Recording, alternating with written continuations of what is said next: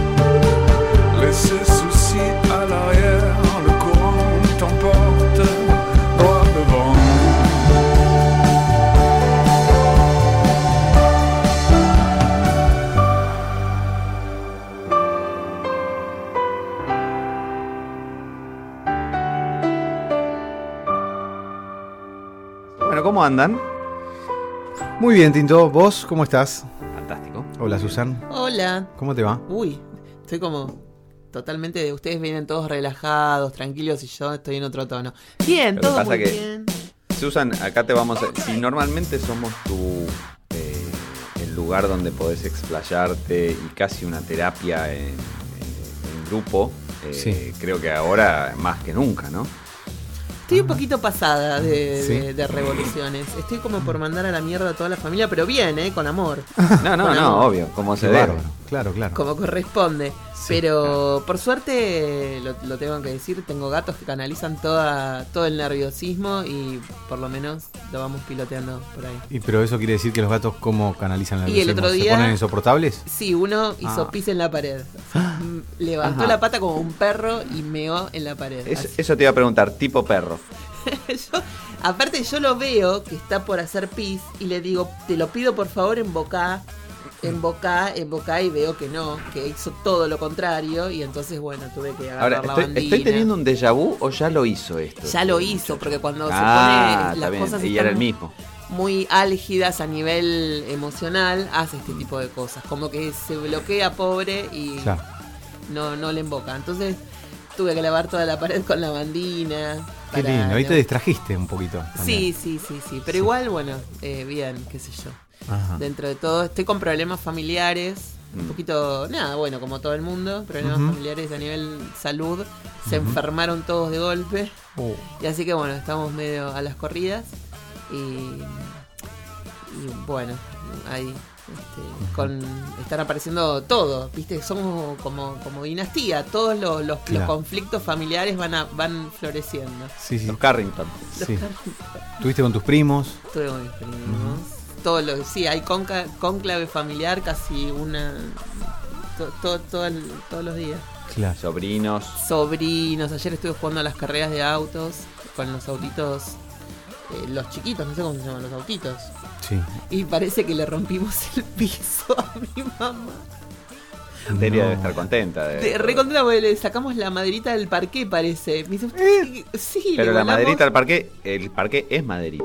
Bueno, Claro. le, sacamos, le sacamos pedazos de parqué, parece que jugando. Ajá. Porque dice, de pronto Pero ¿qué, veo juego- que hay- qué, qué clase de cochecitos, de autitos eran?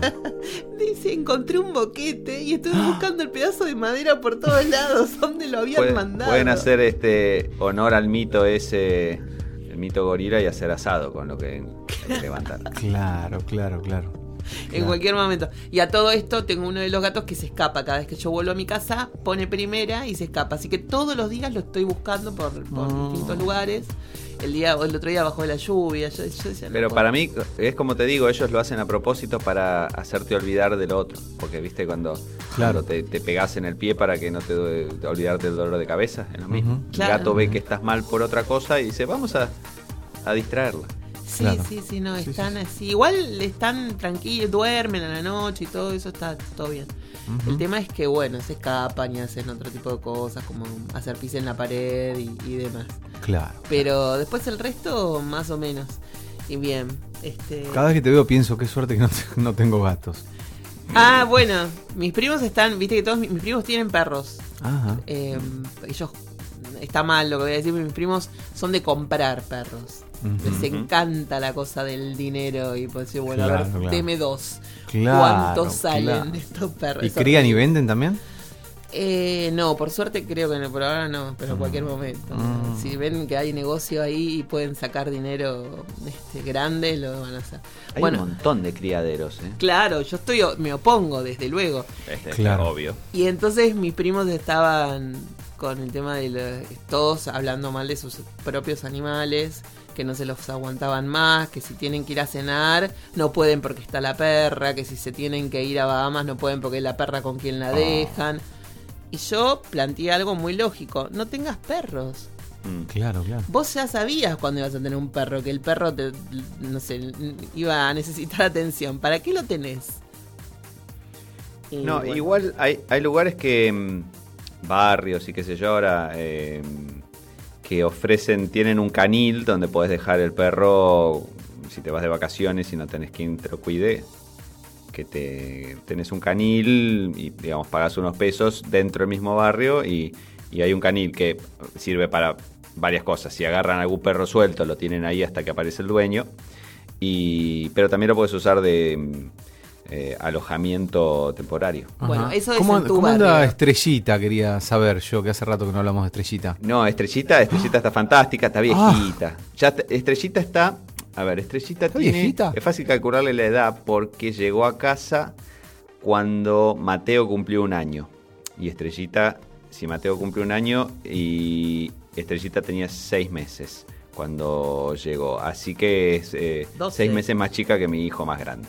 Tiene Claro. ahora 13 años justo. Y mm, eh, ya está, digamos, 13 años para un perro. Estos perros chiquitos duran bastante, pero duran, o Oh. viven bastante. Se está Pero- poniendo fea la cosa acá en Tintado, eh, te digo. Pero mm, ya está, ya está. Está medio que se agita, pero viste, de, de vieja, ¿no? Se agita y, y tiene, ¿vieron cuando los ojitos a los, a los perros les agarra como Se le ponen- cataratas que se le ponen medio grisáceos ya? Sí. Este, pero aparte de eso está igual de hinchapelotas que siempre, así que no. Se le puede no hacer terapia neural y, y los rejuveneces.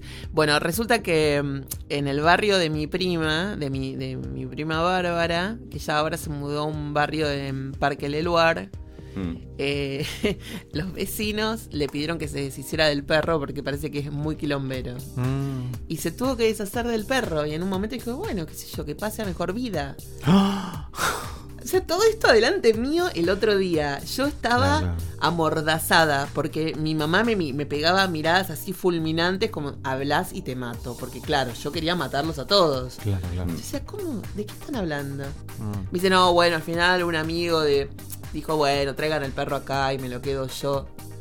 Pero dale una adopción, pedazo de bestia. No, estaba totalmente Claro, sacada claro. yo mirando la, la charla familiar. Y bueno, así que te digo que en el barrio privado de mi prima no, no tienen caniles. no Lo que tienen ti- cari- No, No, lo que igual tienen- yo no Ni sé están si pasa- preocupados si pasa, en lo mismo vos por esa vez más, usan, si pasa lo mismo con eh, los perros que pasa con eh, tradicionalmente con los seres humanos que es, es, eh, a la hora de ahora que también estuvo tan medio en la picota el tema adopción y todo con el tema de la nueva ley, este, en muchos momentos se hablaba de la adopción también como algo conectado, que el grupo, los grupos pro, en mi opinión, mal llamados pro vida, pero bueno, los grupos este, eh, de ese lado siempre hablan de la, de la adopción como una opción y la adopción tiene, tiene todos una serie de, eh, por lo menos, escollos eh, administrativos, llamémoslo. Este, pero a veces pasa que los chicos que están, que están para ser adoptados, cuando cuanto más grandes son, obviamente, va, obviamente no, pero pasa que cuanto más grandes son es más difícil que una familia los adopte, ¿no? Y me imagino que, y esto no, no, no quiero hacer un paralelo, pero me imagino que por ahí con los perros pasa lo mismo, que un perro chiquitito, cachorro, la, la persona que lo adopta dice, bueno, lo voy a criar desde pequeño y no va a tener este, mañas y que yo, y un perro grande por ahí es más difícil que, que una persona se decida adoptar un perro de, no sé, 5, 6, 7 años. Mira, eh, sí, eh, es igual mm, la- las aguas están divididas porque por un lado la gente te dice y no un gato chiquito no sabes cómo va a ser o un perro chiquito no sabes cómo va a ser. Mm. En cambio un perro adulto vos ya sabes qué carácter tiene, si se aguanta a los chicos, si no se aguanta a los chicos, si puede aguantarse perros o gatos o si tiene que estar solo, si tiene Mm. alguna enfermedad, todo eso ya lo podés prever. Entonces hay Claro. como un bando que sí, que se inclina más por los animales adultos y otros que mm, van directamente a los recién nacidos. El otro día un chico me pidió un gato de menos de 30 días y yo le dije, mira, no, no sé. Le digo, es muy difícil que alguien te dé un gato de menos de 30 días porque tiene que estar con la madre, tiene que estar Eso te iba a decir, no respetado. está destetado un gato de Claro, menos de y, 30, si, ¿no? y si lo tiene una persona que está en tránsito, lo están, viste, como hay, tiene una nodriza. Claro. ¿Cómo? No es tan fácil. Claro, claro. Entonces, bueno. Pero también, si vas a adoptar, hay como un- distintos lugares donde te, tenés que llenar unos formularios de, Mm. de, de, compromiso, digamos. Yo llené uno por Courtney. Ujú. Sí. Mm. Y tuve que primero mostrar fotos de mi casa, que no, que no había riesgo para, para el animal, que contar cómo vivía, si había, no sé, un perro o niños, o bueno, todo, todo, todo, todo tipo de detalles. Y además Mira. comprometerme a que, bueno, iba a ser cuidada, que no o le sea, completas todo ese Y en formulario, algunos, pasas por en la caja, le, lugares de adopción pagás. de, de, de- de los lugares de adopción de mascotas hacen visitas post adopción, visitas. ¿cómo Algunos, hacen? algunos sí hacen, hacen un seguimiento. Conmigo Mm. no tuvieron necesidad porque yo soy una enferma y cada 15, 20 días les mando fotos del gato para mostrarle que está perfecto. Desde Es- hace es, cuatro es cierto que te que bloquearon bloquearon tu bloquearon tu No te dirección dice de mail para que su va- dirección de mail, el mail no ha llegado a destino. No existe más la dirección, no te dice. No, no, se no. mudaron. Hace muy Los de la poco- veterinaria se mudaron. Claro. Hace muy poco los chicos, eh, Tino, que fue el que la tuvo a Courtney en, en tránsito, me mandó un video que nunca me había pasado ni me había mostrado de, de esa época. Courtney, Mira. más o menos chiquita, Mm. jugando con los gatos de él. Mira, Y era igual de loca que ahora, o sea, qué bárbaro. totalmente... No te lo mostró ¿El porque nombre se no lo te lo llevabas. ¿El nombre se lo pusiste vos o lo puso? No, cuando yo la, la adopté se llamaba Bellota. Ajá. y le pusimos este elegimos este nombre con él que también era muy rockero eh, de- Ajá. debatimos entre distintos nombres de cantantes punk y pensamos Patty no y Gina no y bueno y entonces pusimos Courtney Love que era como más raro y le quedó y le va al pelo. Sí, sí, sí. No se confunde la pobre diciendo, pero yo no era bellota. No, igual yo le digo, ahora la llamo, ahora le tengo la, la, la costumbre de cambiar, le voy mutando los nombres a todos. Entonces depende el día, ¿no? Entonces, Ah, bueno. a Courtney ahora es, eh, Courtney Loles por Dolores Fonsi. Porque como vinimos con el tema de la campaña. Nos miramos con Tinto acá a través de las pantallas. Entonces es ¿No? Courtney, Courtney Loles Love. Eh, la semana pasada era Courtney Neneca. Neneca porque había visto la película Dos Hermanos con Graciela Borges y Gasalla. Y la mamá de ellos dos era Neneca. Y me había parecido maravilloso eh, que se llamaba Neneca.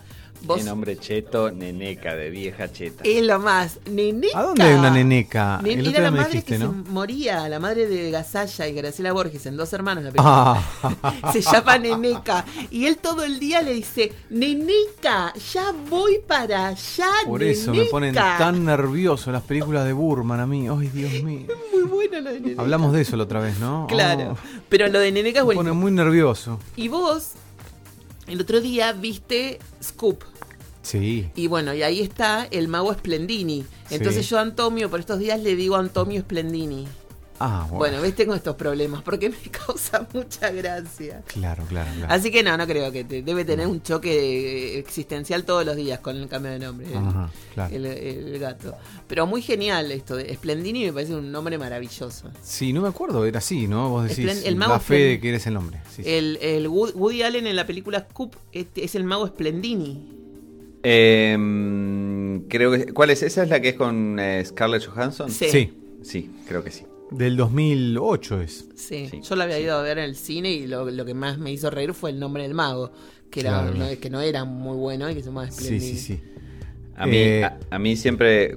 Ya vamos a caer siempre en los mismos temas, pero bueno.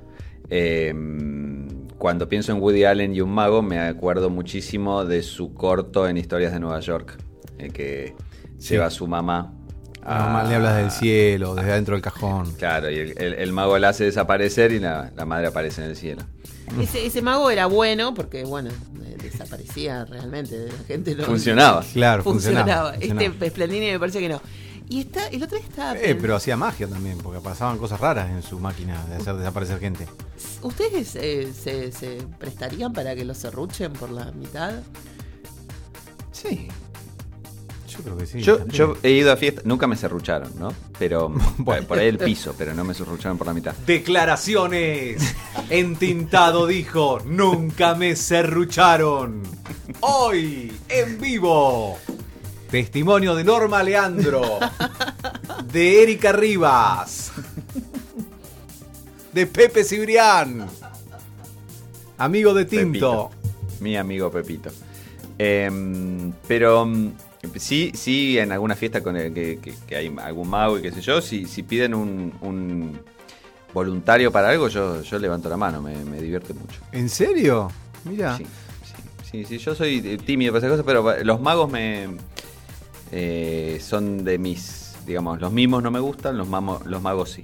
Este, y, y los magos me, me- me- les tengo simpatía, entonces si puedo participar, participo. Ajá. Y aparte nunca me doy cuenta de los trucos, entonces este, soy el público Yo, ideal. yo trabajé con un mago en Necochea eh, como camarógrafo un día, todo un día. Él, la secretaria de él y yo en un teatro vacío en Necochea. Qué miedo. Sí. Y yo me daba mucho pudor preguntarle cómo es esa bola que. Viste, me daba muchísimo pudor. Imagínate, ni se me ocurría. Yo filmaba y ¿Qué veía bola? que una bola Ah. Iba con un pañuelo así. y viste, yo wow, filmaba todo con una VHS. Y as- muy sorprendido. Y por ahí el tipo me dice, ah, vení, no, es una boludez, mirá, fíjate que tenés el caño acá, agarralo. Y yo eh, después, y me decía, no, una boludez, una boludez.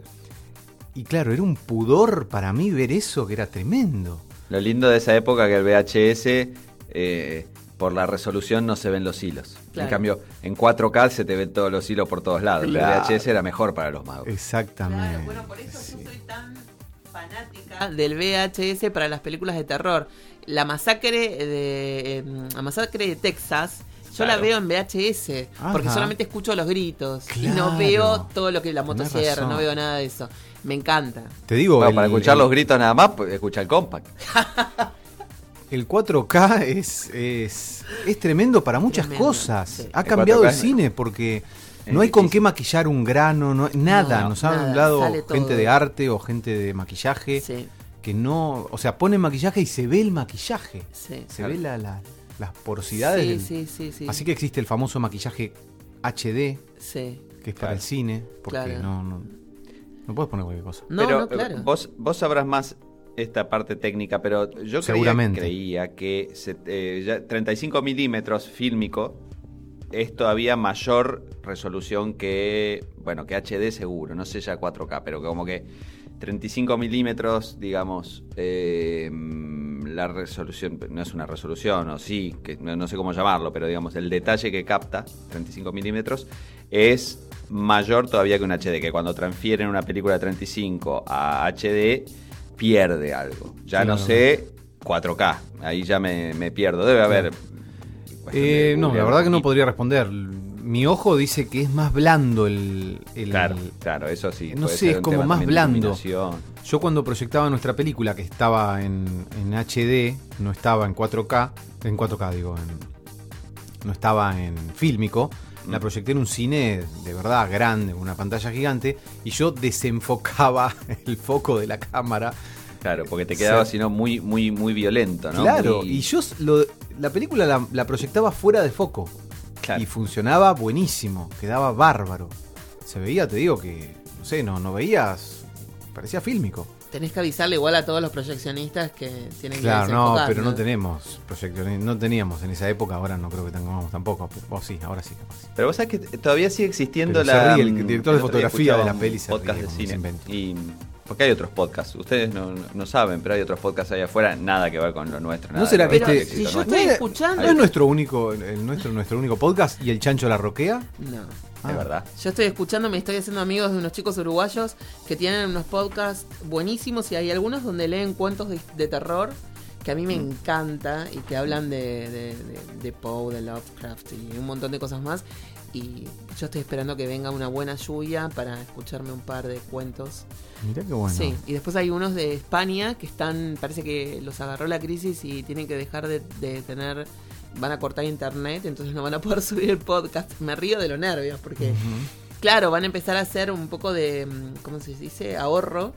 Y entre las cosas que van a recortar va a ser el internet en la casa y no van a poder subir más el podcast. No, Podríamos hacer una, una sección de, de recomendación de, de de podcast. podcast que escuchamos, Sí. ¿no? Perdón, Tinto, vos ibas a hablar de un podcast, ¿no? Ah, no, bueno, yo- de- ya no sé, íbamos de tema, ¿no? Que decía que en uno de los podcasts de cine que, que escucho, hablaban que mm, eh, todavía existen las instrucciones a los proyeccionistas, eh, Ah, como en otras épocas, porque todavía eh, se filma, no, no tanto por, por los formatos y qué sé yo, pero sí, sí por la, mm, el formato, digamos, de... de, mm, eh, ¿Cómo se dice? la pantalla. De proporciones, proporciones, porque vos al, al proyectar, si una película es, este, ya ahora no me acuerdo las proporciones, ¿no? Pero, este, 416. 4.16 y hay otras 2.35. más anchas que simulan como una especie del, del, de- ¿viste? el- del 70 milímetros, el, el, el Panavision. O Sí, sí, sí. Hay algunas que o, o son más cuadradas porque están hace, eh, en un, eh, buscan un formato más televisivo. Entonces, este, si el proyeccionista, que hoy es todo digital, si el proyeccionista no setea bien, este, por ahí eh, pierden las barras del costado, pierden eh, la parte de arriba y de abajo, y hay Exacto. veces que el proyeccionista no le da pelota a las instrucciones y la, Claro. la gente va a ver una película y sin saberlo vio, no sé, eh, dos tercios de la película en, Claro, en claro. términos de superficie, ¿no? Bueno, pero eso pasó con Sama, con la de Lucrecia Martel. Esa está en 16.9. Hubo como, no sé, no sé cuántos días, pero hubo un lío porque no leyeron las instrucciones, se perdió un mail en el medio, fue público. o sea, Ah. a mí me disgustó mucho que estuviera en 16.9, me acuerdo. Es- estaba en ese formato, que ese, esto es 16.9. Este, Claro, eh, la pantalla de una computadora. Exacto. Pero igual hay 16:9. pantallas que son largas también. Hay, hay pantallas raras. Pero bueno, Sí. la usualmente es 16.9. o lo- Sí, sí, o una tele, una tele. Una tele común. eh, hoy casi todas las teles son 16.9. Es, ¿no? Las- es, las- es las feo una película en 16.9. Eh, la nuestra la hicimos en 2.35, Sí, que es más larguita y más finita. sí. Eh, perdés un montón de pantalla, Claro. porque todo tenés que, que pensar que le tenés que sacar lo de arriba y lo de abajo, se lo Sí. borrás, Exacto. obviamente, ¿no? Que- Claro. no es que la cámara filma así. Sí. Y, y pasa también, y pasa también al revés. A mí me pone muy nervioso. Es una estupidez, ¿no? Pero uno eh, por ahí se pone purista con las cosas que le gustan mucho, pero me pone muy nervioso cuando veo Seinfeld en un canal HD y para completar, Seinfeld era de la época del 4.3. Claro. Y para completar la 16.9, en vez de hacer lo correcto, que es básicamente poner barras a los costados, Exacto. bueno, bueno, viste, acostumbrate, Exacto. barras a los costados y ya está. Amplían, y entonces obviamente cuando amplías para este, ocupar No. los costados, perdés arriba y abajo un montón de, Totalmente. de, de imagen. Y yo veo, y, y- y fal- falta, viste, lo de arriba y lo de abajo. Claro, claro, claro. Y yo pienso en la gente que estuvo ahí, el camarógrafo, el director de fotografía, que dijo, bueno, vamos a encuadrar así, así, así, ¡pum! Te cortan Claro. un cacho arriba y abajo. Sí, sí, nada más horrible que hacer algo y que no se vea o no se escuche como uno Lo deseó. A mí para un me, director como vos te devolver. No, no, a mí me, me, me enferma, me enferma, me reangustio, me enfurezco, me pongo como... Sí, sí, es horrible. Nada, estoy recordando ahora cuando Cerati cuenta Bocio en, en su libro... mm, No me acuerdo cómo se llama la biografía de Bocio, de Zeta Bocio. Que dice que cuando... Que en el disco, cuando van a escuchar el primer disco, lo tienen ahí grabado todo, lo van a escuchar y se escuchaba todos los graves todo mucho con mucho grave, creo, o Mm. con mucho, sí, con mucho grave, no se escuchaban los agudos. Y el- resulta que la compañía discográfica tenía una para grabar una púa que cuando ponían muchos agudos se rompía. Entonces, como para ahorrar púa, lo, le- no, no lo hacían así. Y fue una frustración para ellos terrible eh, y desesperante ver que su disco sonaba así. Pero Porque bueno, no el- quedó eh, otra, porque la compañía no iba a invertir en, en esa púa que. en esas púas que se iban a romper grabando, ¿no? No, porque encima ahí, encima tenés varios, vari- más allá de vo- vos pensás la canción, ¿eh? tenés un, un ingeniero de grabación, un productor, después va a masterizarse, donde le hacen el más finito todo y después cuando lo graban, lo graban para el culo. Claro, exactamente. Y me imagino yo que toda la gente que es muy puntillosa con eso, que logra todo, hay un punto que no, que no maneja, que es el- el- la, la- la última milla, ¿no? La última, el último metro de la carrera, que es cómo lo va a escuchar la gente, porque uno hace todo el súper y de repente la gente lo escucha en un parlante Bluetooth espantoso, en un costadito, y es así. O los, o los auriculares de 20 pesos que Claro. compraron en el tren porque se Sí. les había perdido. Y ahí no la puedes manejar. Vos hiciste todo, todo, todo, todo, todo. Y a lo último, y mi película la vieron en, eh, En el celular. teléfono. Yo sé que, viste, Claro. que cada tanto aparece alguno despotricando contra, che, no vean la película de teléfono. Pero vos no la vas a poder manejar nunca. Vos Claro. haces lo mejor posible y, y si la ven en el teléfono, la ven Pero en es teléfono. ¿Qué increíble porque en el momento de mayor tecnología, de mayor 4K y no sé qué, es cuando peor vemos y escuchamos todo digitalmente. O sea, porque el MP3 es una porquería para Y escuchar, sí, es una sí, porquería. Sí. Todo es- y, y bueno, nunca Y- escuchamos y por tan ahí el y vimos tan mal. MP3 el MP3 en alta resolución decís, eh, pero la gente ahora ya escucha streaming y el streaming eh, eh, ya por naturaleza en un lugar donde no tenés un ancho de banda grande el streaming va a ser eh, peor pero bueno nada hay que acostumbrarse a eso Mi gato dinamita, un podcast a base de alimento balanceado. Ya que estamos hablando un poco de cine y que mm, el- el- nuestros oyentes a veces nos piden que hablemos de cine, de películas y todo lo demás, yo voy a contar una anécdota que en realidad no sé si es real o no, porque nunca más la busqué. Pero hay una película de Romer, que es El Rayo Verde. Que, Le Rayon Vert. bueno, que que habló dice- mucho en estos días con encima con el color verde Ah, Sí. claro, claro, claro, claro, exacto. Eh, aparentemente. No aparece ese tema, no aparece en Sumali, aparentemente, no aparece el Mundial.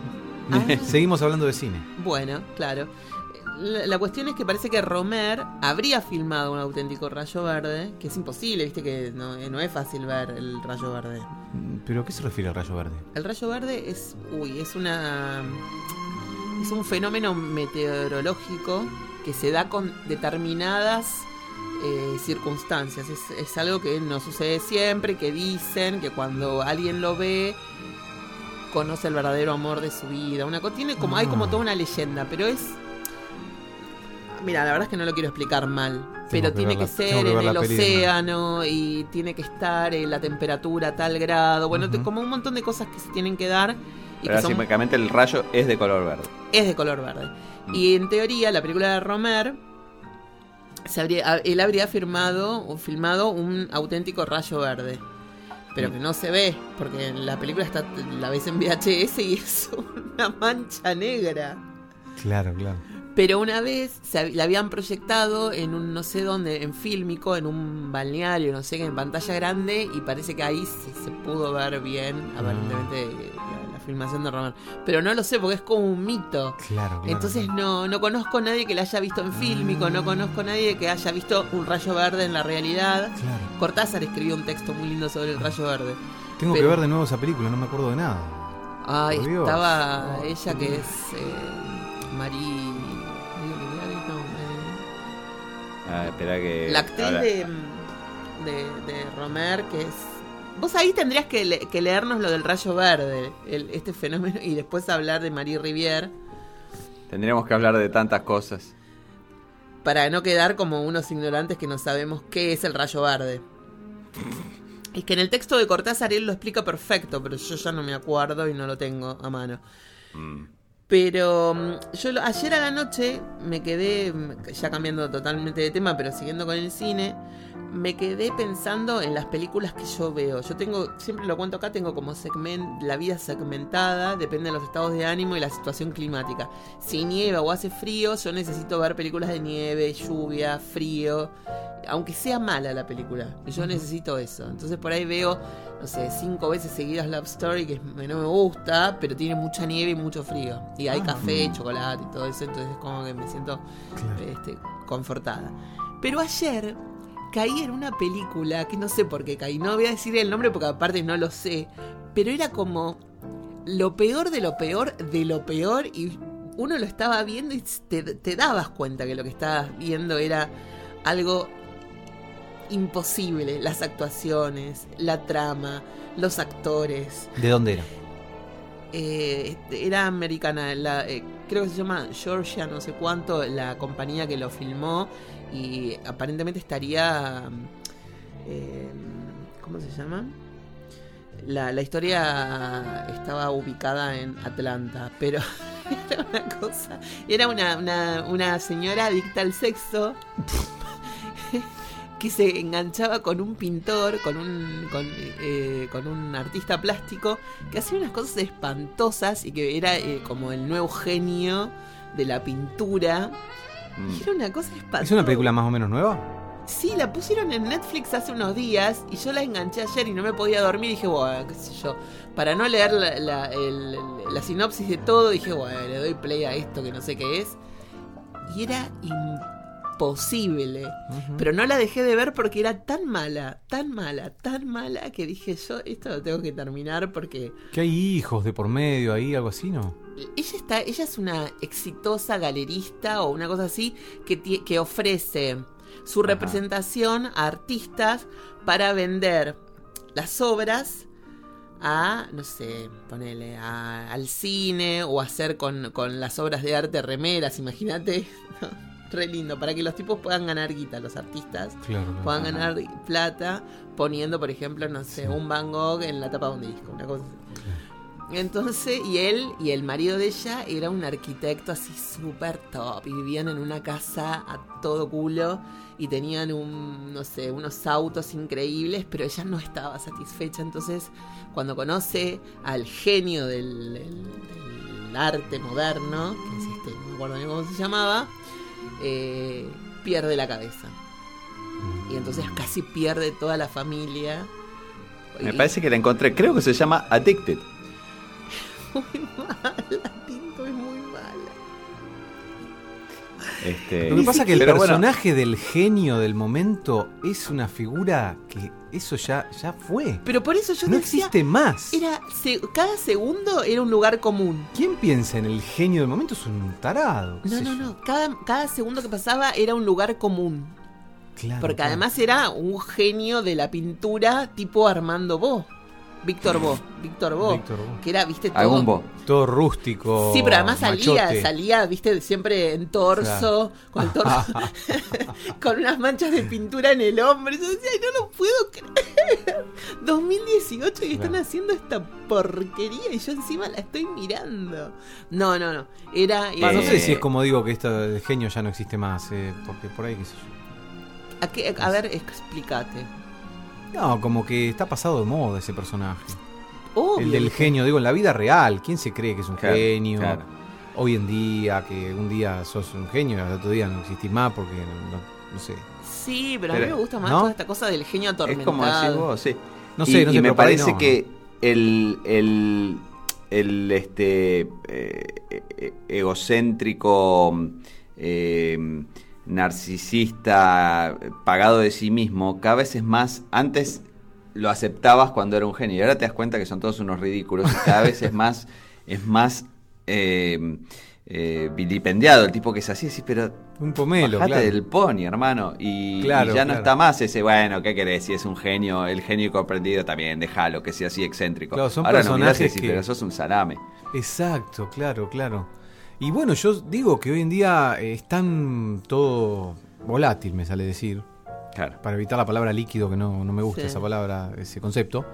Es todo tan volátil que hoy en día, por ejemplo, sos uno de los tipos más ricos del mundo, como eh, el Donald Mark Zuckerberg, Ah, y el tipo parece que en cualquier momento le tenés que tirar una moneda porque tiene una Sí. carita de bueno, como si le suplicara al mundo no, no bajarse de ese, ¿viste? Habla de la iglesia, ¿viste? Pone carita de bueno, parece un muñeco. De, de- y es el tipo, uno de los tipos más ricos del planeta, tiene la red. Pero él es el que más sabe que hoy estás y mañana dejás de existir.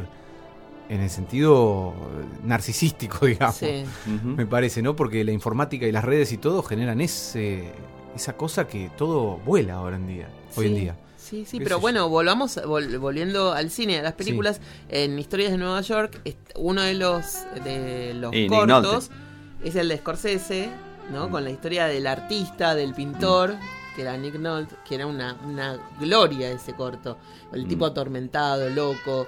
Pero hasta visualmente, conceptualmente, era. Bueno, primero era otra época, pero además conceptualmente era increíble. Vos lo veías, era como un Pollock, no sé, lo que estaba haciendo era como. Esto Sí, vos lo veías lienzos, y era un esos lienzos gigantes. póster de nada, ¿no? No, no sé, no inexplicable, o sea, ni siquiera era rico visualmente lo esto. Así que me parece, nada, señores, plata tirada, señora que filmó esto, o señor, no sé Claro. quién es usted. Horrible lo que hizo, pero igual llegué a las 7 de la mañana y... Do- dos cosas, dos cosas me anoté, eh, me anoté mentalmente para decir. Una cuando hablabas de las películas malas. Vos sabés que eh, por lo menos en Estados Unidos hay, hay eh, por, el tipo de película que hablabas, hay, hay dos canales, eh, uno sobre todo que es Lifetime y el otro no me acuerdo, pero algo parecido, pero sobre todo Lifetime que tienen eh, películas que hacen películas directo para televisión eh, y son muy descartables. Son de esas películas eh, de historias reales o de, en general, románticas o thrillers y qué sé yo, que vos sabes que la filmaron literalmente en cuatro días. La escribieron la semana anterior. Están, digamos, eh, no, no están mal eh, técnicamente. Se, nota que la hacen de taquito y los, los directores, viste, la- no, no- no es que ves colgando el boom o se ve, o sea, no, no está mal técnicamente. o están bien y, están bien iluminadas y están bien, pero la historia es una pavada y- y son siempre más o menos las mismas cosas, pero hay tantas y tantas y tantas y tantas que hasta hay gente que es medio adicta a ver esas películas. Como las de Hallmark. Ahí está, Hallmark es el otro. Es Lifetime y Hallmark. Y Son películas de, este, no sé, una historia de Navidad y son siempre medio de amor o de un crimen pasional, qué sé yo. Y se nota que las hacen en 20 minutos, pero vos ves después y ves los, los, qué sé yo, los títulos finales y laburan cientos de personas. Claro, es una, es una, digamos, industria como cualquier otra. No están tratando de hacer arte, y me parece bien que exista algo que es eh, un producto que se sabe lo que es, que se sabe que no están cambiando el mundo, pero que le divierte a la gente y que lo van a hacer. Este, eh, y, y- te digo, a veces las ves y no la puedes creer que la estés viendo por la pavada que es los diálogos y qué sé yo, pero están ahí, son inofensivas este, y, y se nota que tienen un... A ver, obviamente tiene un costo para hacer, así que deben tener un éxito como para que se sigan haciendo así constantemente. Estos, estos dos, este matrimonio, tenían una frase tipo. eh, sos el amor de mi vida, siempre lo fui, ahora y para siempre. Una cosa así se decían, cada vez que se saludaban se decían eso. Yo dije, basta. O sea, un cuetazo a cada uno, por Dios. Esta ni siquiera tenía cosas que me gustaban, nada, nada. Pero por ejemplo, hay una película que, mm, que veo mucho, muchísimo, y es eh, Sex and the City, porque tiene un- una milésima de segundo de lluvia que me encanta. No lo puedo evitar. Sí, es cuando ella vuelve de la fallida luna de miel y está llegando el camión de la mudanza y llueve y ella está en la puerta. Es, es una milésima de segundo y a veces pongo ese, ese momento nada más porque me gusta como cae la lluvia justo en esa puerta. Un delirio mío. Y después ahí está la de mm, las 50 sombras de Grey. Eh, la, la, la bueno, esa. Que tiene un momento... No, la, la segunda, que no sé cómo se llama la segunda, 50 sombras menos oscuras. 50 sombras más oscuras. Ah, esa tiene un momento en donde, viste que es, es en Seattle, así que llueve un montón, un momento de lluvia de dos minutos, ponele, que está muy bien. Entonces yo voy recolectando todos los momentos de lluvia, todos los momentos de nieve, por supuesto, en la edad de la inocencia hay un momento de en donde hay una toma que van todos los hombres de galera caminando por la calle y hace mucho frío y suena, suena Enya, que a mí no me gusta Enya, pero es todo tan climático que esa también está dentro de mi, de mi top 10, digamos, de cosas que tengo que ver en invierno. Qué loco, eh, las, las escenas de películas que son impresionantes. Bueno, no sé, me viene la imagen de. Estas no eran impresionantes, mismo, son como eh. que a mí yo necesito esto para Sí, sí. sobrevivir el invierno. Sí, sí. No, sí, sí. Pero hay, hay, hay películas que entran por, porque son un todo y hay películas que de repente tienen un minuto un o, o menos, 20 segundos que, que- que te pegan y se te quedan y después la película pasa a ser importante para uno y ya te digo, no tiene por qué ser una obra maestra ni mucho menos, pero hay algo que hace clic y está perfecto, ¿viste? Este, hay tanto por ahí dando vueltas para todo el mundo que, ¿por qué no? Y viste que hay gente que no le gusta repetir. Yo, mm, por un momento de, de miedo, soy capaz de ver El Exorcista 800 millones de veces. Sin, en, no sé, en el mismo mes. No me. Al contrario, me encanta. Me encanta. Igual, con El Exorcista nunca me asusté demasiado. Pero una vez. eh, la venía viendo así como mucho, mucho, mucho, mucho, mucho. Y, y una madrugada ya cerca de la mañana. Vi algo en la pantalla que me dio tanto miedo, tanto miedo, tanto miedo, y no sé qué es, pero algo vi de más. Viste que hay como millones de versiones, como escenas más agre- agregadas y capaz que la copia no está tan buena o no está tan... Yo vi algo que me asustó tanto que tuve que bajar las persianas, cerrar todas las puertas y me tapé, porque dije yo, y no pude, no pude volver a verla, del miedo que me agarré. Pero me encanta, me encanta sentir miedo además. Sí, tengo muchos problemas. Me encanta sentir miedo. Tenés que ir a ver. eh, ojo, estoy recomendando algo que no vi, así que Ah. está mal lo que estoy haciendo. Pero gente en la que confío mucho eh, habló muy, muy bien, varias personas, de una película que acá le pusieron un título genérico chotísimo, pero en inglés se llama Hereditary. Acá creo que se llama La semilla del diablo. Hay unos pósters con una nena con cara medio extraña. Eh, y aparentemente Ah, sí, sí, sí. eh, es este Una nena muy buena claros. como película de terror y, y medio en la en la vena de eh, esa- ese terror más bien lento y, y- y más bien digamos que se va que se va generando generando generando este, y va creciendo sin sin, sin gastarse en, en, en- viste, en picos y valles como el bebé de Rosmarie o el exorcista o este, no sé Venecia Rojo Shocking cosas de ese estilo. Pero mm, aparentemente está muy bien. Tengo muchas ganas de verla. El problema es que eh, la entitada Nati no no, no soporta las películas de terror mucho, entonces las tengo que ver solo, este, así que tengo que esperar que salgan en, en streaming o algo así y verlas solo, porque no, no, no, al cine no me va a acompañar. Lo que a mí ahora me da así como... Supongo que es la edad o, o es la, la situación que uno vive cotidianamente, que no sé si me banco una de estas películas en el cine. Porque uno estaba tan acostumbrado a poder poner pausa y bajar Claro. un poco la Claro. adrenalina o el miedo o la angustia y decir, bueno, no, esto no me lo estoy bancando. eh, y le que en el cine no tenés opción, o te levantás y te vas, o te la bancás y decís, bueno, ok, cierro los ojos, qué sé yo, si le cortan la mano, cierro los ojos. ¿Qué Mira, es me, lo que acuerdo, pasa? me acuerdo perfecto Nati embarazada de Mateo, así que hace como 14, 15 años. Estábamos. eh, eh, fuimos al cine, nos encontramos unos amigos y fuimos a ver una pavada, la remake de. Mira, justo nombraste antes, la remake de La Masacre de Texas. Ah, sí. Que salió, ponele, por decir algo, de haber sido 2003. Qué buenos que son. La llevan, la llevan a Nati embarazada. O principio de 2004. No, y Nati, viste, bueno, qué sé yo, porque Nati también, igual le gustan las películas, algunas películas de terror le gustan mucho. Yo me acuerdo que en esa época había salido eh, 28 días después y le había gustado mucho. Y dije, ah, bueno, está para alguna película de terror. Y, fuimos a ver la masacre de Texas. Estuvimos 15 minutos y Natalia dijo, mira, no estoy para esto, estoy embarazada, la estoy pasando para el culo.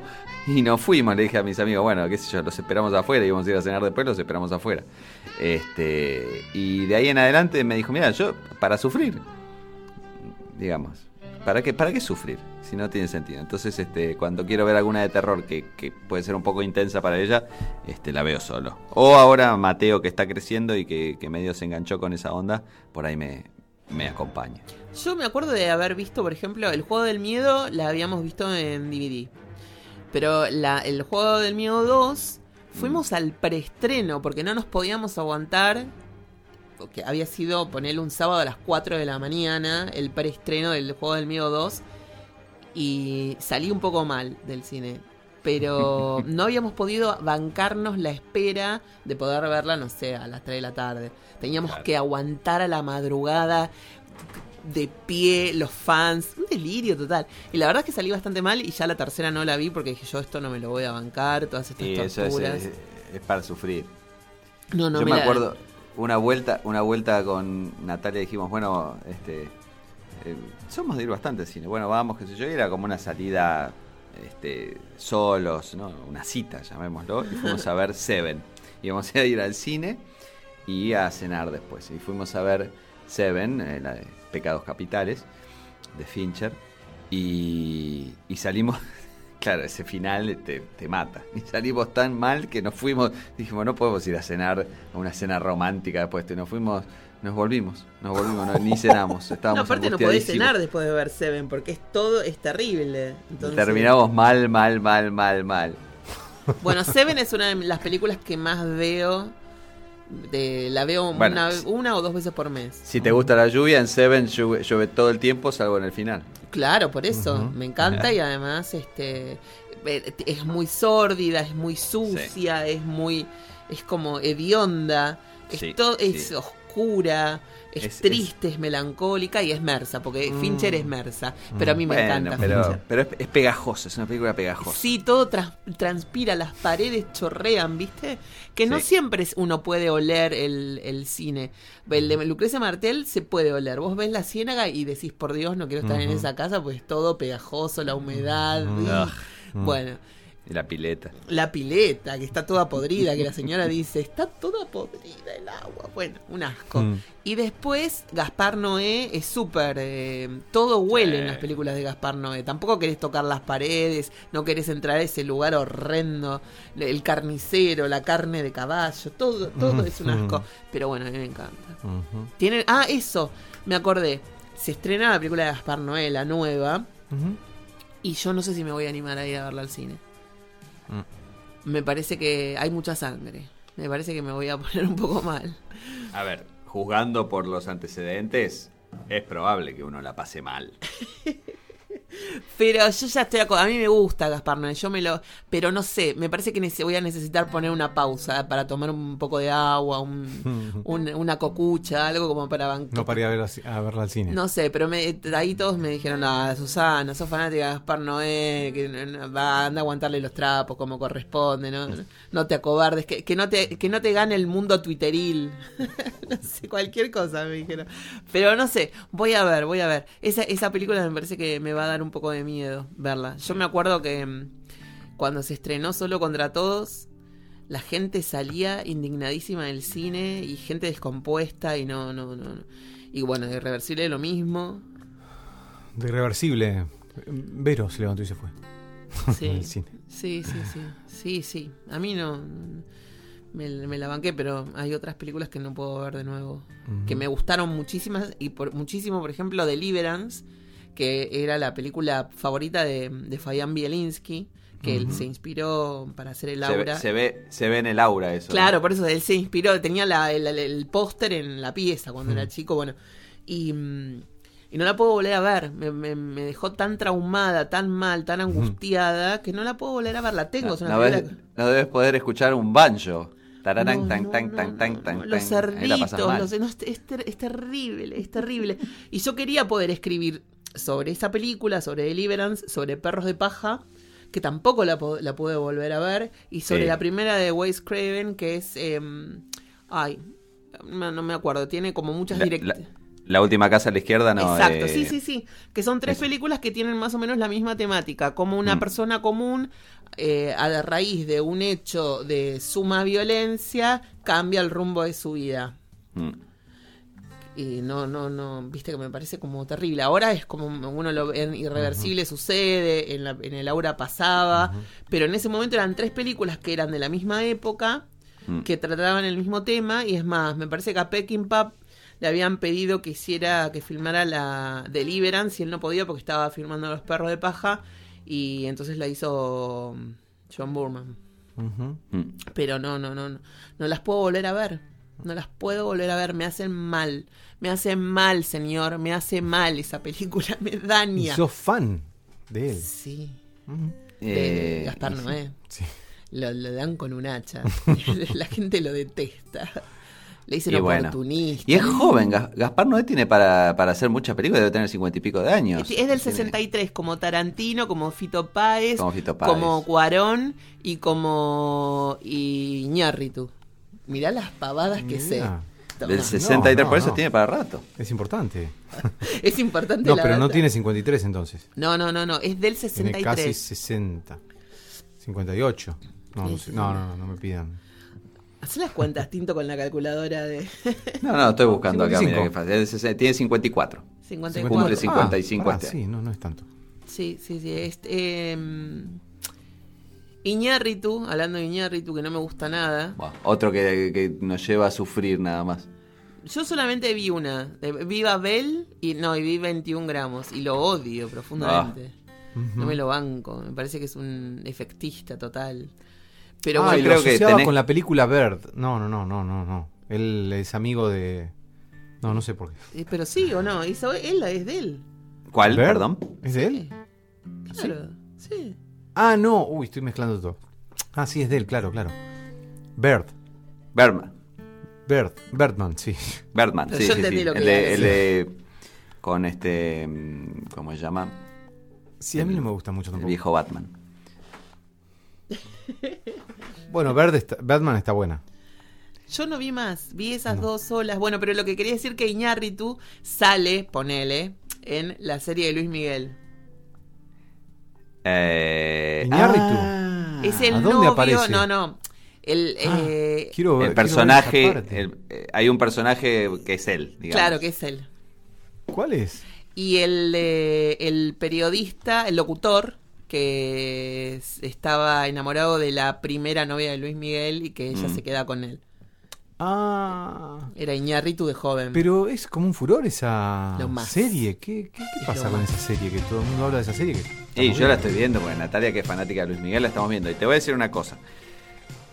Como todo, digamos, está producida, hay plata, se nota que hay plata, pero no solo hay plata, sino que le pusieron un poco de, no está nada mal, no está nada mal la serie de Luis Miguel eh, y tiene un muy buen villano que para una serie me parece que es fundamental, que es este Luisito Rey. Mi Luisito padre de Rey, Luismi. El padre. Y, y ahora, chusmeando un poco, me, me- me enteré. El, que hace el padre de, de Luis Miguel no es tan viejo, es un tipo. Es más joven que Luis Miguel. Tiene nuestra edad, ¿eh? De- Sí. Tiene del 75. Y, y este. Hizo. ¿En serio? Dios mío.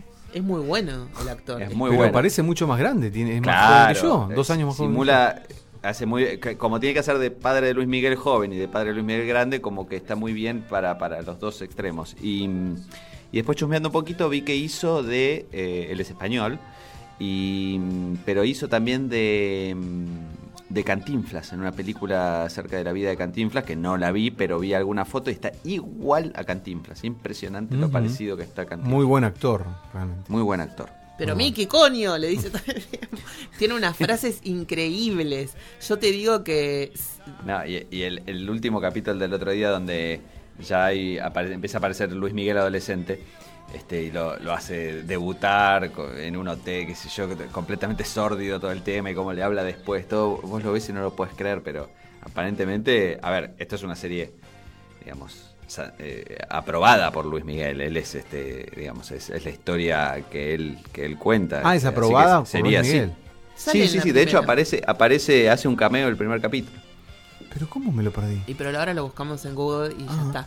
Lo- Pero, eh, ¿qué, qué está haciendo Luis Miguel en este momento? Canta, hace giras, ¿qué Canta, sí, sí, sí, hizo un recital hace poquito en Miami, estuvo, estuvo haciendo y recital. se emocionó un Mi montón. ex cantó con él. Sí, mi ex. Tu amiga. ¿En serio cantó con Luis Miguel? Sí, hizo una gira por Argentina de corista de Luismi. Mira vos. Sí, sí, sí. Y vivió cuando él tenía 16 años. Pero igual. 17. Vivió Mirá toda esa vos. euforia atrás de Ya, atrás de Luismi. mira, era una Sí. época buena y complicada porque eh, según la gente de Viña del Mar, que fueron los primeros que salieron casi a, a- a hacer declaraciones cuando salió el primer episodio de. Luis Miguel, el- uno de los organizadores, los capos de Viña del Mar, dij- de- salió a decir que, que el recuerdo que él tenía de esa época de Luis Miguel es que a los 14, 13 años ya el padre le daba cocaína, porque había Ah. restos de cocaína en los hoteles y en, y en los, mm, Dios. bueno, en los, mm, ¿cómo se llaman? Estos lugares, los camerinos, y que Ujú. le llevaban mujeres. Sí, sí. Le llenaba la- el cuarto de mujeres. Ella contaba algo así, sí, sí, que era medio raro todo eso. Y pero si le daba efedrina a los 12, Y pero si tenía una corista como mi ex, es muy bueno que, que tu ex haya sido corista de Luis Miguel. La tenemos que entrevistar. Tinto, pone orden. Necesitamos entrevistar a la ex corista de Luis Miguel. Dice, "Shh". me encanta como si no estuviéramos grabando. Es muy Uy, bueno. el otro día fui a. Nos hicieron una nota en una radio de Necochea. Sí, a vos y a la Eh, corista. A mí, no, no, no. A mí y a mi actual. Sí. Dios Me van a matar. Sí. Entre Bueno. mi ex y mi actual. Ya fue. No, y, y bueno, entonces hago la entrevista y bueno, eh, el periodista me pregunta por, por Muxi, que no quiere mezclar, él va a hacer música para la peli, pero no quiere mezclar con su profesión de, de médico. Y acá no mezclábamos. la- Entonces yo cuando este, claro, cuando este periodista me empezó a preguntar, le empecé a hacer señas, no, no, basta, no me preguntes más, porque él realmente es un plomo. Yo le decía que no quería hablar de, de cosas y él me, me las preguntaba igual. Ah, Entonces Bueno. acá no podemos hablar más. No, no, y me dice, eh, Willy, te está viendo todo el mundo por la cámara de qué? Estaba todo siendo en vivo, filmado, después quedó grabado. Cuando lo Igual estabas dice, haciendo así. Claro, basta, basta, no, no, por favor, no, te pido, no hable de... Bueno, Muxi se rió muchísimo mientras prendía un fueguito para hacer un asado. No lo puedo De, creer. de verme a mí desesperado. Que aparte todo el mundo en Necochea te vio desesperado. Sí, bueno, no sé si todo el mundo, pero, pero quedó colgado en la página con mi, todo, bueno. Lo vamos a buscar. Sí, no se los quise compartir porque imagínate, digo, digo, Decís cosas muy interesantes sobre pavadas. tu película. No estaba bien, quedé medio mal después de esa entrevista. Tenemos problemas nosotros los integrantes de Mi Gato Dinamita. Sí. Me llamaron de la Nación el otro día para hacerme una nota acerca del alimento eh, natural para los gatos. Ajá. Y todavía estoy dando vueltas que sí o que sí o que no. Ya hablé como... Sí, decí que sí, porque Muxi acaba de salir en el diario La Nación, Sí. con una cosa muy interesante. Sobre la vasectomía. Exactamente, exactamente. Me gusta, me gusta que, que salió y me gusta que alguien salió yo. Soy un muy levísimo y tengo muy pocos este, seguidores y que yo, pero tengo, soy un muy leve y, y- y no muy este, intenso este, militante de la vasectomía. Sí, sí, pero, lo sabemos, lo este, sabemos. Pero este muchacho que al- al- sobre, sobre el que versa la nota, que después sale Muxi hablando al respecto de, de- de la parte, digamos, clínica, Sí. este, se puso, se puso el, el tema al hombro, ¿eh? está muy bien. Sí, sí, Muxi hace muchas vasectomías. Me enteré el otro día comiendo un asado mientras charlábamos. Sí, pero me parece que está, está muy bien eso. Está- Sí. sí. Justo ayer hablábamos con mi mamá acerca de, bueno, de, de la ley este, por el aborto legal y todo eso. Un poco redundante lo que acabo de decir. Y, y nos acordamos de una amiga mía que, que había tenido un montón de chicos y no quería más. Porque había to- en todos los partos había tenido cesárea y ya se complicaba también, había riesgo su vida y bueno, y había pedido que le ligaran las trompas y el médico le dijo que de ningún modo, que de ningún modo, de ningún modo le iba a acceder a eso. Mm, Y el marido no se quiso hacer la vasectomía, así que se separaron. mm. Porque, bueno, a ella la miraban y ya le quedaba embarazada, era como súper fértil. Sí. Y entonces, bueno, este, Yo ella se, se peleó con él porque dice, pero escúchame, justamente esto que se plantea, ¿no? El método co- anticonceptivo no tiene que ser solamente De la mujer. de la mujer. Claro, Claro. lógico. Ponete Claro. las pilas. Y él le dijo que de ningún modo. Y entonces, bueno, Mm. tenían como 20 hijos ya. No sé cuántos más querían tener. Claro. Bueno, a mí me quedó pendiente recién cuando Tinto dijo, mm, eh, bueno, esta, este lema mal llamado por la vida. ¿Puede ser que dijiste algo así? ¿Mal llamado? No, dije, a ver. eh, no, pro vida, pro vida. De hecho, de- sí, sí, o sea, Pro el vida. pro vida, el tema pro vida queda, queda, la verdad que como término de marketing es genial que se hayan apropiado, digamos, ese, ese llamémoslo bando, este, en esta batalla, del, del término pro vida, porque ¿qué- ¿quién puede estar en contra de la vida? Es No, como, pero este, mm, yo, por eso, eso, de eso quería hablar. Eh, me parece que está perfectamente dicho. Está buenísimo que digan por la vida. Porque un ser humano no es una vida. no es una vida, es un sujeto. Si decimos sujeto hablamos de deseo, de ser deseado. Una vida es un animalito. Por Mm. supuesto, los animalitos domésticos, como nuestros queridos gatitos y todo, están neurotizados, están humanizados. Mm. Tienen una personalidad, tienen problemas psicológicos. Imitan al dueño. Su- Susan te puede contar. Sí, pero bueno, a mí me pareció bueno cuando eh, se armó el gran debate. Nunca escuché que alguien dijera esta visión que yo tengo, la verdad, no- sí, de alguna manera se dijo, pero no así. Eh, está perfecto que digan que es por la vida. La, la derecha, me voy a meter ya con la derecha, eh, suele reducir siempre la subjetividad a la vida. Hmm. Y me parece que está bien dicho. Por eso unos hablaban de naranjas y otros hablaban de vacas. Digo, unos hablaban de una cosa y, otra, de, y otros de otra cosa totalmente distinta, que no se puede ni sumar ni restar, ni puede dialogar. Es imposible. Bueno, vos crees que esto es una vida y yo creo que un ser humano no es una vida, es un sujeto. Es un ser deseado o no deseado, que llega en un momento determinado. Por eso no me parece nada mal decir por la vida. Porque sí, es verdad, ellos defienden la vida, que es subjetivizar absolutamente lo humano, eh, que es una- un procedimiento que hace mucho lo que entre comillas podemos llamar derecha, ¿viste? Siempre eh, reducen el amor a neurotransmisores y entonces reducen un nene que se mueve mucho a un problema neurofisiológico y le dan medicamentos. Siempre se, se este, reduce a vida y a, y a, no sé, a rendimiento, a un montón de cosas así. Lo- todo lo cuantifican, lo miden. Bueno, nada, eso quería decir. Me parece que está bien dicho, por la vida. Son cosas incompatibles, la vida con la subjetividad. Decía Lacan eh, que la vida muere cuando aparece uno hablando. ¿no? La- la- cuando uno nombra algo, ya esa cosa muere y queda representado. Bueno, por eso está el deseo, y eso es un sujeto. Eh, entonces hay gente que habla de vidas y gente que habla de sujetos. No se van a poder entender nunca. Exacto, Bueno, exacto. no sé, y, era se vio y se vio claro eh, en el debate, pero más allá de la postura personal que tenga cada uno, este, y, y cuán, cuán de acuerdo o no esté uno en, en lo que terminó resultando de esta media sanción, creo que quienes nos conocen saben dónde estamos parados nosotros. Em, ¿Qué cosa que sirvió, me parece, para visibilizar el proceso mm, legislativo, para responsabilizar a esa gente que es, que es representante, que uno medio se olvida y que están ahí haciendo las leyes y qué sé yo, y cuando uno los ve en algo que realmente tiene una cierta, digamos, eh, pasión o un interés mucho más grande que lo, normal, llamémoslo, este, ahí estás, viendo algo que medio que normalmente está ahí atrás y no le das mucha pelota. Y mi conclusión de verlo, después de ver este, horas de horas del debate y qué sé yo, es eh, qué, nivel paupérrimo, qué cosa, porque ni siquiera eh, es un debate donde llegan a este extremo que estás hablando vos, Guille, que este, lo estás eh, encarando de una forma académica. Yo, vos escuchás los debates y te dan ganas de llorar. eh, y te digo, de, de los dos lados, llamémoslo, eh, los argumentos. Sí, sí, sí, obvio, obvio. Las, las, mirá que en, en una clase de secundario, te digo, de filosofía, te enseñan, de lo primero que te hablas es de las falacias este, argumentativas y qué sé yo.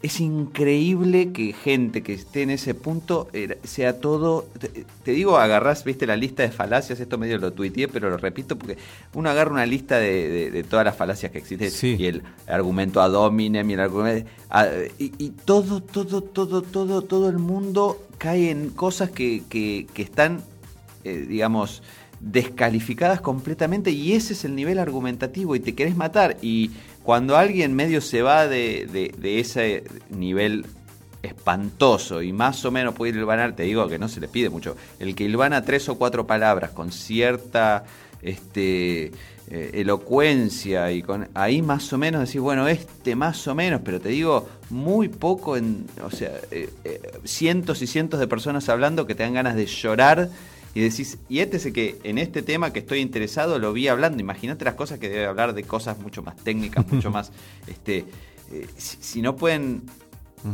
argumentar esto, imagínate cómo pueden argumentar algo que requiera saber de, no sé, tasas de interés o de... Lo que pasa es que yo, eh, no, yo no lo vi, pero mucho de lo que la gente decía y, asumo que debe ser así porque los escu- no, no, no hace falta escucharlos en el Congreso, los podés escuchar en cualquier otro lado argumentando y mezclan lo personal con todo lo demás.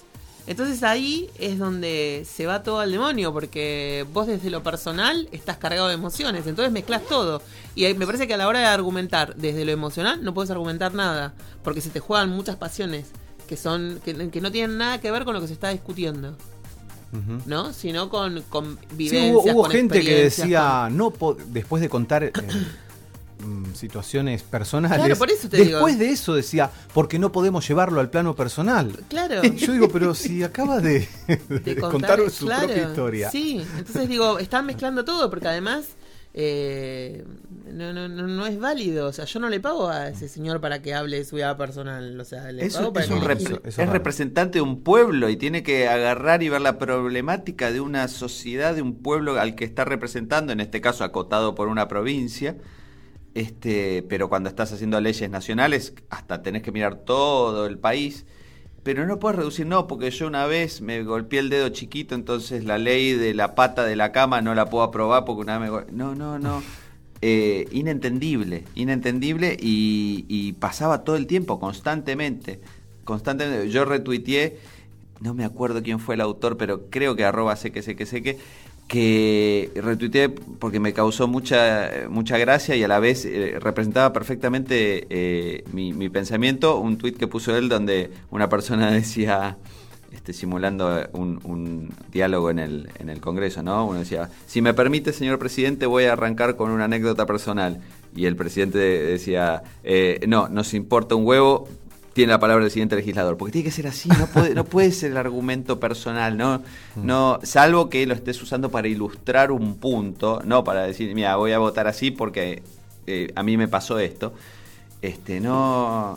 terrible, terrible. Lo que más, más, más me sirvió es para terminar eh, eh, estaba contento por el resultado porque personalmente me pareció este, era lo que yo quería que pasara, pero a la vez terminé angustiadísimo por el nivel este, de la gente que, que nos representa como a la, a la hora de, de- de armar las leyes. Estabas No, muy no, apasionado por Twitter, incluso criticaste la lista sábana y todo, Tinto. Muy poco usual en... Ya, sí, me- yo no soy eh, pasional en Twitter. Estabas, ¿eh? estabas, eh, sorprendido de vos mismo, si no me equivoco. Sí, sí, sí, sí, porque no solo. Pero hay cosas que. Este, hay, hay gente que es mucho mejor que yo en Twitter para expresar eh, pasiones. Y, y- yo lo que suelo hacer es retuitear a esa gente que, que- lo hace mucho mejor que yo. Pero hay veces que me, me desborda, me desborda. Y esto, eh, la verdad que me. Me, me parecía, me daban ganas de, mucha angustia, mucha angustia porque te das cuenta que, uy, es medio difícil todo así, pero bueno. Sí, a mí me- un poco me salvó que yo ya había tirado las cartas unos cuantos días antes y ya sabía el resultado por lo que me había dado a mí. Yo confío en mis resultados, así que Ajá. me olvido del tema. Y- Mira que y- para eso, digo, tendría que haber hecho eso, yo ¿Y para mañana? no comerme el debate No que era fijé. para... si- si- ¿Cómo sale Me hubiera ahorrado mañana? angustias. No, no tiré las cartas por el FOBA, la verdad es que no. No. No, no, no, no. No. Pero, Pero estuviste hablando con tu primo, Mi primo es muy... gra- No, mis primos lo que dijeron y está muy bien. los de Chacarita. eh, y Racing, estaban todos. Y, mm, y ellos contaban cómo, cómo viven los partidos de Chacarita y de, y de Racing. Y mi, mi primo Daniel decía que él se pone tan, tan emotivo y tan sanguíneo cuando ve los partidos que se levanta, que va, que viene, que no puede estar quieto, que se acerca al televisor, que putea, que tira cosas y que cuando mete un gol rompe todo de la emoción y que grita y se queda sin voz y que quiere salir a la calle a gritar los goles de Chacarita. Cosa que no me pasa con el Mundial. A mí el Mundial me chupa un huevo, decía. No es Chacarita, no Ah, es mi pasión, no es mi equipo. Mi amigo Martín de Necochea también dice lo mismo. Bueno, y mis primos decían lo mismo. no me entonces interesa para nada. el debate era eso. Y lo he ¿no? visto hacer equilibrio como loco a punto de, de- de tirarse de la de, no sé, de la popular de River cuando un gol de River, ¿no? Claro, Y sin embargo, bueno. en el mundial no, no. Sí, sí, sí, mis primos por Racing, viste, decían nunca, me- yo ya estoy resignado a que voy a vivir toda la vida amargado, porque Racing no, viste, te imaginas, ser hincha de Racing y ser hincha de Chacarita es como medio, ¿no? Una cruz, no es algo que lo vas a pasar bomba. ¿Es hincha de los dos? No, tengo Ah. una parte de mis primos son hincha de Chacarita. De hecho, Ramiro, que tiene 8, juega de arquero en Chaca, en las inferiores. Y ahora lo, lo golearon los de Lanús la semana pasada. Le tocó mm, un, uno, un 9 que era como muy grande. Y él es muy chiquito. y lo mató. Pobre, la paso mal. Lo mató a goles. y después, este, bueno, tengo todo en la mitad, es de Chacarita y la otra mitad es de Racing. Pero son los dos nacidos para sufrir. Decía, no es que gente que va a ver la, la felicidad seguido a la cancha. Qué Van- loco, qué loco. Me sorprende mucho. La fantasmática neurótica me parece alucinante. Un guion increíble. Una arquitectura que no deja de sorprenderme y que cada vez eh, capto y me fascina más. Eh, la fantasmática neurótico, neurótica, ¿no? El guion que tenemos todos y los personajes que construimos, el otro, bueno. Pero me resulta muy curioso la fantasmática de un país, la fantasmática de una ciudad, la fantasmática de un equipo de fútbol. Nacido para sufrir. Es una fantasmática. Una fantasmática, es un guion. Sí, sí, sí, Es un guion que cómo se construyó, que dónde está anclado, ¿viste? ¿A dónde está apuntalado ese guion? El guion nuestro está escrito en nuestras cabezas, Claro, yo, sí, ponele. sí, sí. Pero ¿dónde está? No sé, de mi ciudad de Necochea hay toda una fantasmática clarísima que dice que la ciudad nunca va a ser lo que podría ser. Y eso hace 120 años que repiten el mismo guion. De Argentina, vos fijate la neurosis argentina, se repite Eh, el mismo el ciclo granero hace del mundo. 300 años, 200 años que se repite el mismo guion. El mismo guion es igual que un neurótico que siempre encuentra una pareja que le hace lo mismo y que le pasa lo mismo y, que, y se queja y tiene las cosas de que, ¿viste? Bueno, me sorprende Bueno, la igual lo neurosis de la de, un pareja equipo de es mucho fútbol. más fácil de, de solucionarlo porque va a terapia y más o menos si, si está abierto y dispuesto puede solucionarlo. La- Pero el otro... La selección de fútbol están buscando y rebuscando el técnico. No, negro, el técnico va a ser el que maneje la situación psicológica neurótica. Porque han probado 500.000 y siempre se repite lo mismo después de México 86. O sea, yo sitúo ahí como algo fuerte. No sé, la neurosis institucional me sorprende. Es Claro, muy genial. claro, claro. ya, ya el, el guion, el guion prearmado, como, como yo creo que es también una necesidad humana de darle mm, personalidad, o como te podría decir, vos lo vas a explicar mucho mejor, pero como que eh, hay un horror ante la sensación de que en realidad nada demasiado importa y las cosas son así y digamos este hay, hay, hay leyes que gobiernan este, físicas que gobiernan y después el resto más o menos va. Entonces hay que darle hay que darle una épica hay que darle una una una personalidad y hay que proveerle de, personalidad o de o de, o de, de- a, a cosas que no las tienen y Sí, en realidad, y- bueno, y armarse eh, esa historia no El psicoanálisis diría falta en ser. No Claro. somos nada. Claro. Eh, y bueno, el neurótico sufre mucho eso, entonces inventa cualquier cosa, cualquier etiqueta anda buscando para tomar. Yo Pero bueno, tenía eh, un grupo de amigas. tengo que ir a atender el timbre. Bueno, yo tenía un grupo de amigas eh, cuando era bastante más chica, mucho más chica, chica, digamos, que mm, se habían apodado, yo estaba en el grupo, pero ellas se habían apodado las nacidas para sufrir. Y cuando Claro, tuve... claro, y ahí ya no cómo vas a salir de esa No podés salir. Y yo en un momento dije, no, no, no, me parece que esto no está funcionando. Eh, digo, yo no quiero eh, formar parte... Igual estuve bastante, porque me parece que durante los 90, viste que había como toda esta cosa de... de mm, del- de la persona que anda melancólica y triste, como la tarde adolescencia, una cosa espantosa Sí, que sí, sí. incluso con, con mi mejor amigo Ezequiel Acuña, él lo recreaba en sus películas, pero él andaba con un, sobre todo con un pin que decía triste. O sea. ¿qué necesidad? Yo no- después del 2001 dije, yo no quiero volver a eso. No me Claro. banco más toda esta música horrenda que escuchábamos, que era para, para nada, para cortarse las venas. Y dejé de lado a las chicas de las nacidas para sufrir, porque yo no, no, no- no quiero pasarla mal. No quiero No, no, no. Si, si, angustiado. ar- si arrancás así, arrancá menos 10.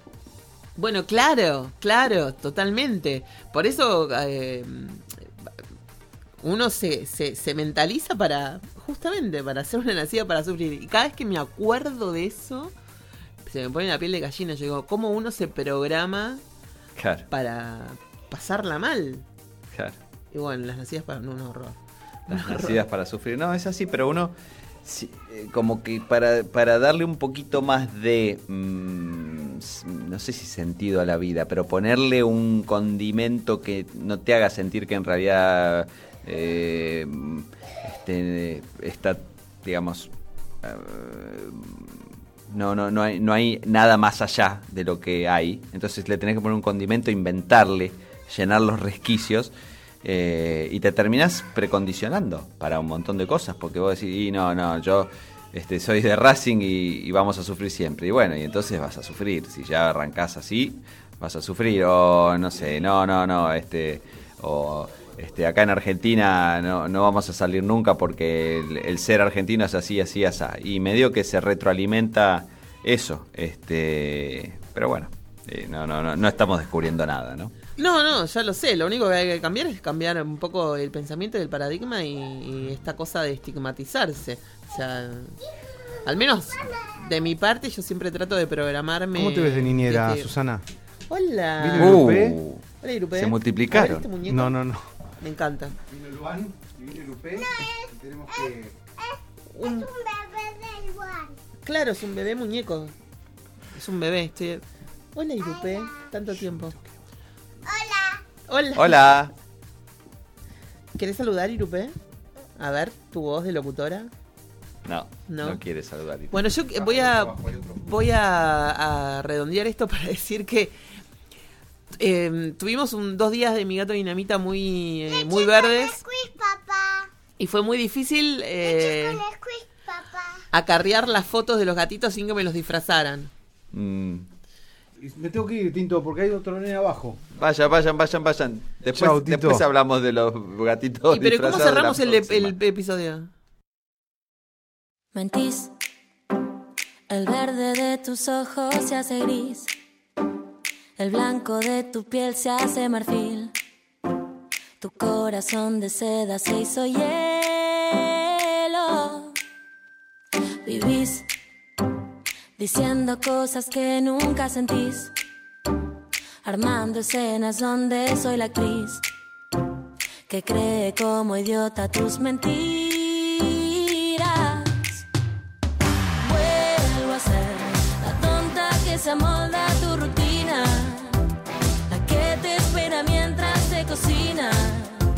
que se pone contenta si te ve, si no también.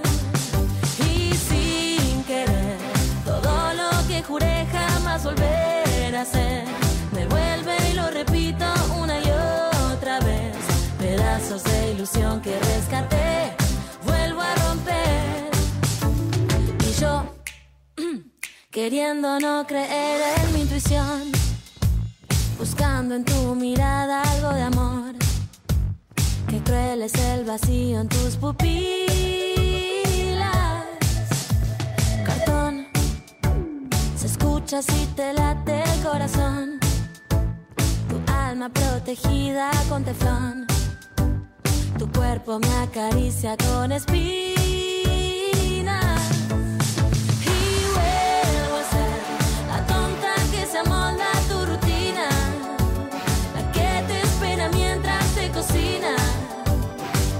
pone contenta